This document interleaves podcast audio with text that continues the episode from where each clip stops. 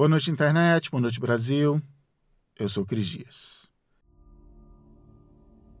Fazia frio naquele 6 de janeiro de 1995, mas isso era o que a gente espera quando está em Pittsburgh, que fica na parte nordeste dos Estados Unidos. O time de hockey da cidade, os Pinguins de Pittsburgh, estavam voando baixo com a volta do seu mega-astro Mario Lemieux depois de uma contusão e na noite anterior tinha vencido em casa os Red Wings de Detroit.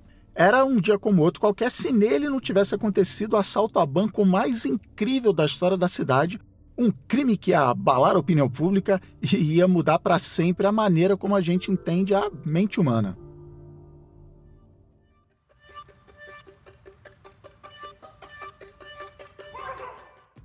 Um pouco depois das duas da tarde daquele dia, um homem entrou pacientemente na fila do Fidelity Savings Bank, esperou sua vez chegar, apontou uma pistola semiautomática para o caixa e declarou: é um assalto. O que fazia aquele um assalto surpreendente é que aquele cara branco e bem acima do peso não estava usando máscara e nem tentava cobrir o rosto de nenhuma maneira além de um par de óculos escuros colocado no alto da cabeça. Ele estava tão calmo, tão seguro, que no meio do assalto ele chegou a encarar uma das câmeras de segurança, abrir um sorriso e voltar ao trabalho. Mais tarde, em outro canto da cidade, um Melon Bank foi visitado pelo mesmo bandido sem medo. A polícia começou as investigações e, três meses depois, em abril, resolveu publicar na TV da cidade as imagens do assaltante com aquele chamado de Procura-se. Em menos de uma hora, ligaram para a delegacia contando que o homem que eles procuravam era MacArthur Wheeler, de 44 anos, morador do bairro de Lincoln Lamington, na periferia de Pittsburgh. Os policiais foram direto para esse endereço e encontraram um MacArthur surpreso. E quando ele soube que estava sendo preso pelos dois assaltos, só conseguia dizer: Mas eu usei o suco, eu usei o suco.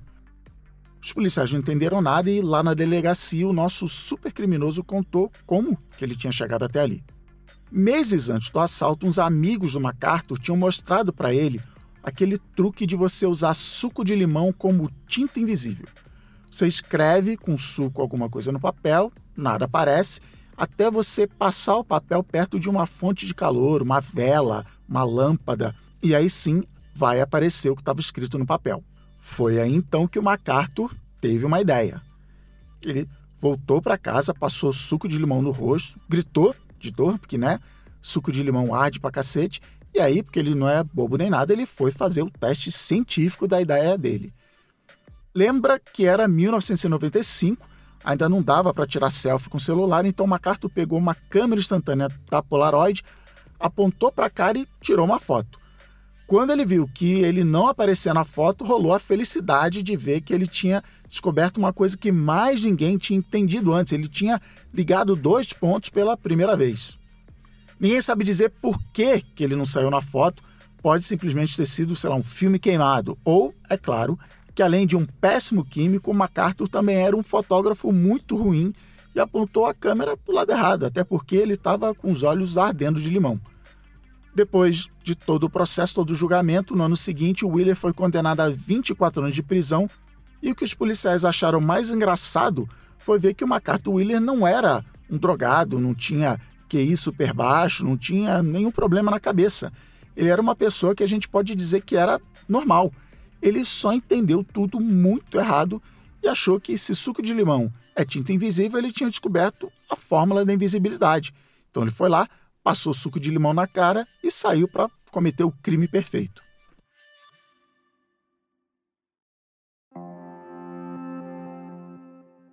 O elogio que eu mais gosto de receber aqui no Boa Noite Internet é quando alguém fala que eu pego um assunto que eu quero falar, acho uma história que parece não ter nada a ver com aquilo e faço uma conexão entre as duas coisas. É, esse é o meu Boa Noite Internet preferido. Eu começo com uma historinha, uma anedotinha, uma história que sozinha não prova nada, mas que ajuda você a ter uma coisa desenhada na cabeça. Aí eu dou uma pausa, que nem eu acabei de fazer, mudo a trilha sonora e começo a falar do assunto principal do programa. Às vezes esse formato acaba me atrapalhando, porque eu preciso achar essa historinha, conectar esses pontos, mas quando funciona realmente eu adoro e quem ouve diz que adora também. Nesse programa aqui eu nem precisei fazer isso, já fizeram isso por mim. No caso, quem fez foi o professor de psicologia David Dunning, quando ele dava aulas na Universidade de Cornell. Uma vez o professor Dani estava lendo o World Almanac, que é um livro bem grosso, umas mil páginas, cheio de fatos, estatísticas e historinhas aleatórias sobre o mundo. Sabe o livro que o Biff Tannen traz do futuro para o passado no De Volta para o Futuro 2? É tipo aquilo, é um almanac desses. Foi na edição de 1996 desse almanac que o David leu a maravilhosa história do MacArthur Wheeler e seu suco de invisibilidade. E ele pensou que você deve ter pensado agora, quando ouviu essa história, que não é possível alguém ser tão idiota assim. Ele deve ter gasto um tempo se recuperando né, de um ataque de risco, porque eu, eu precisei fazer isso, mas depois de se recuperar, ele resolveu não ficar só na risada e ficou curioso sobre o que leva uma pessoa normal a ter uma noção tão incrivelmente errada sobre alguma coisa a ponto de ir assaltar um banco. Ele resolveu então chamar o aluno favorito dele da graduação, um cara chamado Justin Kruger, para fazer esse estudo sobre a idiotice humana. O resultado foi publicado no fim de 1999 com um belo título, que em português é alguma coisa tipo Não qualificados e ignorantes. Dois pontos. Como as dificuldades em reconhecer a própria incompetência levam a autoavaliações infladas. Ou seja, se a gente não entende de um assunto, a gente não consegue nem mesmo entender o quanto a gente não sabe sobre aquele assunto. Que eu não sei o que eu não sei. Como esse tipo de coisa na ciência leva o nome das pessoas que fizeram a pesquisa base, esse fenômeno ficou conhecido como efeito Dunning-Kruger. Um tipo comum de experimento que os dois fizeram era colocar pessoas para fazer umas tarefas e quando elas terminavam, antes de saber o resultado do teste, eles pediam para cada pessoa tentar adivinhar a nota que ia receber no teste. Esses testes podiam ser de lógica, gramática e até de avaliar se uma piada era boa ou não, se era engraçada ou não. No meio dessa galera tinha gente que entendia mais e gente que entendia menos do assunto, assim como é tipo na vida real aqui fora do laboratório. O resultado que eles chegavam era sempre o mesmo. Quanto mais baixa era a nota final, real oficial da pessoa, mais ela errava para cima na hora de adivinhar se tinha mandado bem ou mal. Em outras palavras, todo mundo olhava para a tarefa e falava: ah, é moleza. E mesmo depois de fazer os testes, as pessoas achavam que tinham ido melhor do que a realidade. Se fosse só isso, a gente ia acabar no máximo com presidiários com a cara queimada de suco de limão. As pessoas iam fazer burrices e fim da história. Mas o mesmo estudo do Dunning e do Kruger descobriu que, se eu não entendo muito de um assunto, eu não consigo ver valor no que uma pessoa que realmente entende daquilo faz. Se eu não entendo o processo de como, sei lá, os cálculos de astrofísica são feitos, eu não sou capaz de dar valor para o que um astrofísico faz, ou um mecânico de automóveis, ou um jogador de cricket. Eu não sei o que eu não sei sobre fotografia, então acho que para tirar uma boa foto eu só preciso de uma câmera cara e o Photoshop instalado no computador. Em uma das fases do estudo, os pesquisadores faziam esse fluxo de dar uma tarefa e pedir para a pessoa se autoavaliar, só que aí logo depois eles mostravam o que outras pessoas tinham feito e perguntavam se cada um queria mudar a sua resposta, tipo Silvio Santos. Não adiantava nada, as pessoas continuavam achando que tinham ido melhor na tarefa do que tinham realmente ido. Elas não conseguiam entender que elas não sabiam mesmo vendo outras pessoas fazendo o trabalho corretamente. Uma pessoa que não entende do assunto não consegue reconhecer o valor no conhecimento de outra pessoa que entende daquele assunto, mesmo vendo a pessoa fazer a tal coisa. Eu confesso que a minha parte preferida daqueles programas tipo Ídolos, American Idol, essas coisas, são as primeiras semanas. Depois o programa meio que perde a graça para mim, porque é nessa parte, nesse iníciozinho, que aparece aquele pessoal completamente sem noção que acha que realmente tem chance de ganhar um concurso onde os melhores cantores e cantoras do Brasil vão participar. Aí quando o jurado detona a apresentação, a galera faz aquela cara de espanto, que não entende por que, que aquela pessoa está dizendo que ela canta mal quando ela acha que claramente ela canta muito bem. É um choque de Dunning-Kruger na cabeça. Depois de todas essas descobertas, esse estudo chacoalhou a psicologia mundial. Não, brincadeira. Em 2000, o Dunning e o Kruger ganharam o prêmio Ig Nobel, o Antinobel, que celebra os estudos mais desnecessários ou irrelevantes do meio acadêmico. Mas agora, em tempos de terra plana e campanhas anti-vacina, esse efeito virou moda e o telefone do Dr. Dunning e do Dr. Kruger não param de tocar, com todo mundo pedindo para eles explicarem todas as pessoas burras e sem noção que existem no mundo. Que nem se pelo menos as pessoas fossem inteligentes, estudadas, que nem eu, o mundo não ia estar nessa bagunça, né? É como falou uma vez um dos meus comediantes favoritos, o John Cleese, do Monty Python.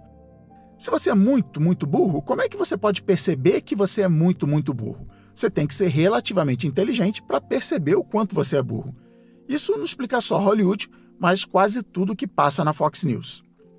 Só tem um problema nessa conta. Em todos os experimentos que o Dunning e o Kruger fizeram, eles perguntaram para quem participava do teste em que posição elas iam ficar se fossem comparadas com as outras pessoas que estavam ali fazendo o mesmo teste. Tipo, em que lugar do ranking da turma cada um achava que ia cair? Você vai ficar com a melhor nota da turma? Você vai ficar com a pior? Bom, todas as pessoas que fizeram os testes disseram que a sua posição no ranking ia ser acima da média. Todo mundo se acha acima da média, o que vai contra o próprio conceito de média. E a gente se acha acima da média até em coisas que a gente não entende direito porque a gente não sabe o que a gente não sabe. Esse efeito acontece com todo mundo.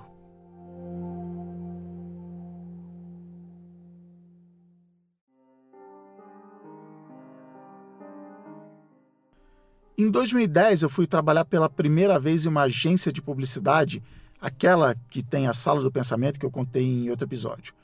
Eu nunca tive cargo de nome normal e lá eu era o Creative Technologies, porque eu tenho um segredo, eu não sou formado em publicidade, eu sou formado em ciência da computação e até dois anos antes de eu ir trabalhar nessa agência, o que pagava as minhas contas eram trabalhos na área de tecnologia.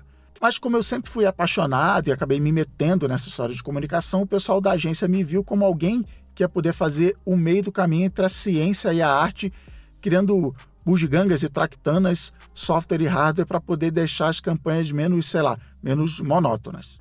Um dos nossos clientes lá era uma grande montadora de automóveis que ia lançar uma edição especial de um carro deles, que era um carro popular.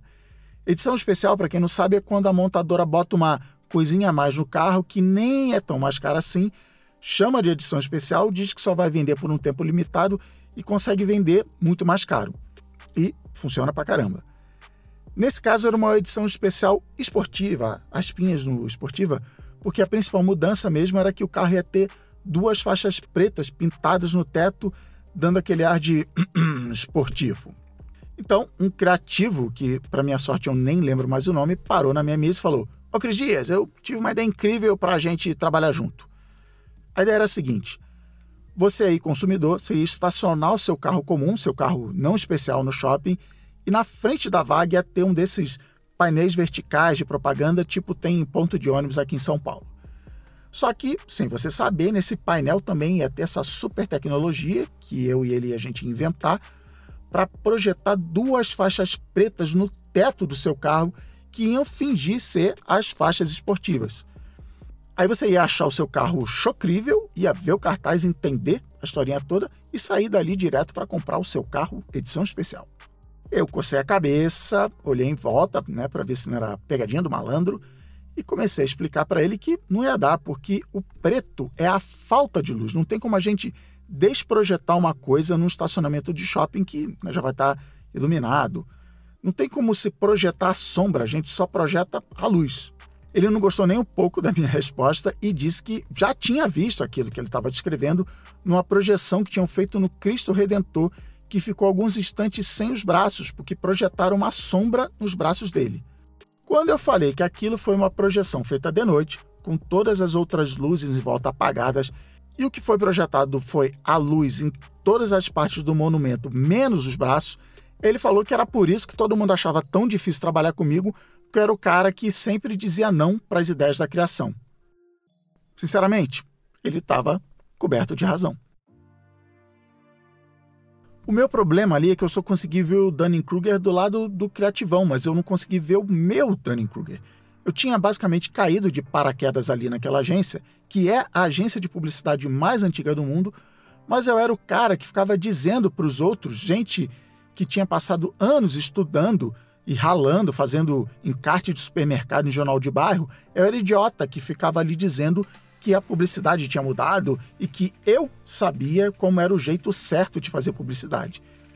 E aí, quando alguém vinha com uma ideia envolvendo a minha área, eu era o mala que, para todos os efeitos, chamava o cara de burro por passar suco de limão na cara e encerrava a conversa ali.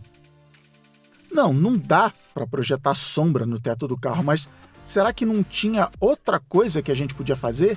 Se eu explicasse para ele como funciona a projeção mapeada, será que ele não podia acabar tendo uma outra ideia, de repente para outra campanha que nem era aquela? Na pior das hipóteses, eu podia ter aprendido mais sobre o processo criativo dele e isso até me ajudar, sei lá, virar um publicitário melhor. Meu trabalho ali não era chamar ele de idiota, era fazer ele entender o que estava envolvido ali e de repente criar uma outra coisa igualmente criativa e inovadora. Quando a gente vê alguém falando alguma besteira ou alguma coisa completamente sem sentido, tipo que a Terra é plana ou que passar suco de limão na cara vai deixar a gente invisível, a nossa reação é apontar o dedo, rir, chamar essa pessoa de idiota e seguir com a vida. A gente até fala em não descer no nível baixo da burrice. Só que o resultado disso é que essas pessoas se isolam e aí os únicos que ouvem o que elas têm a dizer é quem pensa errado, que nem elas, ou pior, são as pessoas com problemas na cabeça de verdade. E dali a pouco, quem só achava que a Terra podia, talvez, quem sabe, ser plana, já está achando que a Pepsi é feita com fetos abortados e que o Papa é um alien reptiliano. Só que todo mundo tem a sua terra plana, todo mundo tem o seu suco da invisibilidade. A gente não sabe de tudo e a gente não está acima da média em tudo, porque média significa que metade das pessoas está acima e outra metade está abaixo. A nossa cabeça tem um ótimo motivo para ser assim. Se eu for ficar parando a cada passo, a cada decisão, para ficar me perguntando o que eu não sei, me informar, pegar opiniões em volta, caramba, eu não vou fazer mais nada, eu vou ficar paralisado. Então a nossa cabeça procura uns atalhos para tomar logo uma decisão e acha que o que viu em volta já é suficiente, já é todo o conhecimento que eu preciso. Quando a decisão mais complicada que a gente tinha que tomar era só qual frutinha pegar para comer, isso não tinha problema. Mas na hora em que tem pessoas lucrando, se eu acreditar que vacinas fazem mal, a coisa fica perigosa e a gente chegou no ponto hoje em dia onde rola uma crise de confiança com os especialistas e tem aí governos pelo mundo, não é só no Brasil, tirando dinheiro de pesquisa e desenvolvimento porque acham que a gente não precisa entender mais como as coisas são. Essas pessoas são ingênuas e algumas têm mais intenções mesmo, mas a solução não é ficar chamando todo mundo de burro, corrupto, criminoso. Quem entende do assunto tem que se aproximar de quem não entende e de alguma maneira transferir esse conhecimento ou pelo menos o gosto pela pesquisa e pelo aprendizado, em vez de ficar espantado em ver que ninguém quer saber daquela opinião de especialista, que ninguém tem obrigação de saber tudo que você sabe. Que eu devia ter feito lá na agência era aproveitar a inocência de um cara que não sabe como funciona a projeção mapeada e usar isso para fazer eu entender mais sobre a tecnologia, mas também como um criativo pensa e como uma pessoa pode ter uma cabeça tão diferente para achar que dá para projetar sombra. A Terra não é plana, tá? Mas será que eu consigo explicar cientificamente como é que se chega a essa conclusão? Qual é o experimento que eu posso fazer para mostrar minha filha de 6 anos que a Terra é redonda? Na boa, eu não faço a menor ideia. Para piorar, a gente ainda mistura opinião pessoal em tudo, tipo, se o Trump apoia isso, eu sou contra, não quero nem saber o que é. Quer ver, por exemplo, eu sou contra alimentos geneticamente modificados, mas cá entre nós, eu não sei dizer por que eu sou contra. Em outros assuntos que não têm nada a ver com agricultura, eu tenho uma opinião contrária à das pessoas e das empresas que apoiam alimentos modificados. Então, eu não preciso nem pensar, eu sou contra automaticamente. É o meu atalho mental.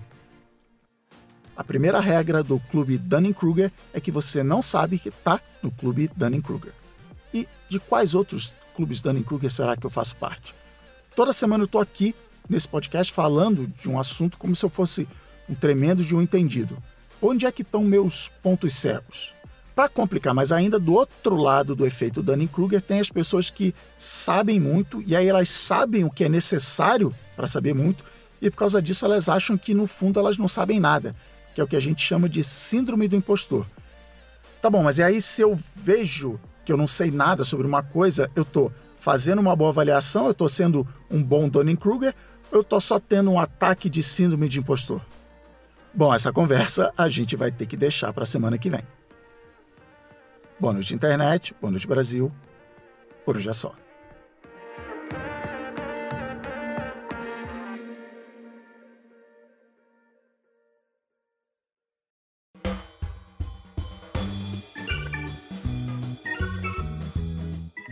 E a internet? Espero que vocês tenham gostado de mais esse programa E se gostou, já sabe, né? Passa adiante, passa para os amiguinhos que você acha que vão curtir essa ideia.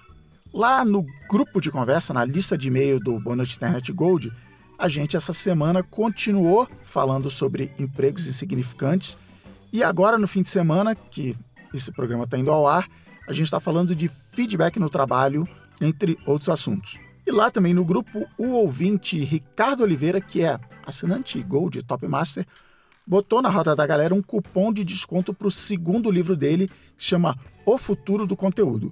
Então, quem é assinante Gold Topzera do Bônus de Internet pode ir lá pegar seu cupom, pegar seu descontinho, mas mesmo se você não for assinante, dá uma olhada lá em futurodoconteúdo.com.br para saber mais sobre o livro. Eu vou dar uma de Silvio Santos aqui, eu, eu não li, eu não li, são né, tantos livros, tão pouco tempo, mas pela amostra grátis que tem lá no site, o livro parece valer pelo menos a sua visita ao site lá para ver se te interessa. Então, já sabe, para ter esse tipo de conversa, para receber uma newsletter comentando e analisando a vida digital moderna. Aliás, essa semana eu recebi o feedback que eu nunca esperava receber, que a newsletter está grande demais, olha lá, é muito valor agregado. Acesse lá boanoiteinternet.com.br barra assine para saber como faz para participar dessa galerinha legal. Então, manda aí o seu feedback, me segue lá nas redes, eu sou arroba Cris Dias no Twitter e no Instagram. O Bônus de Internet é uma produção da Ampere e é gravado nos estúdios Inovabrá Habitat. Até a próxima semana.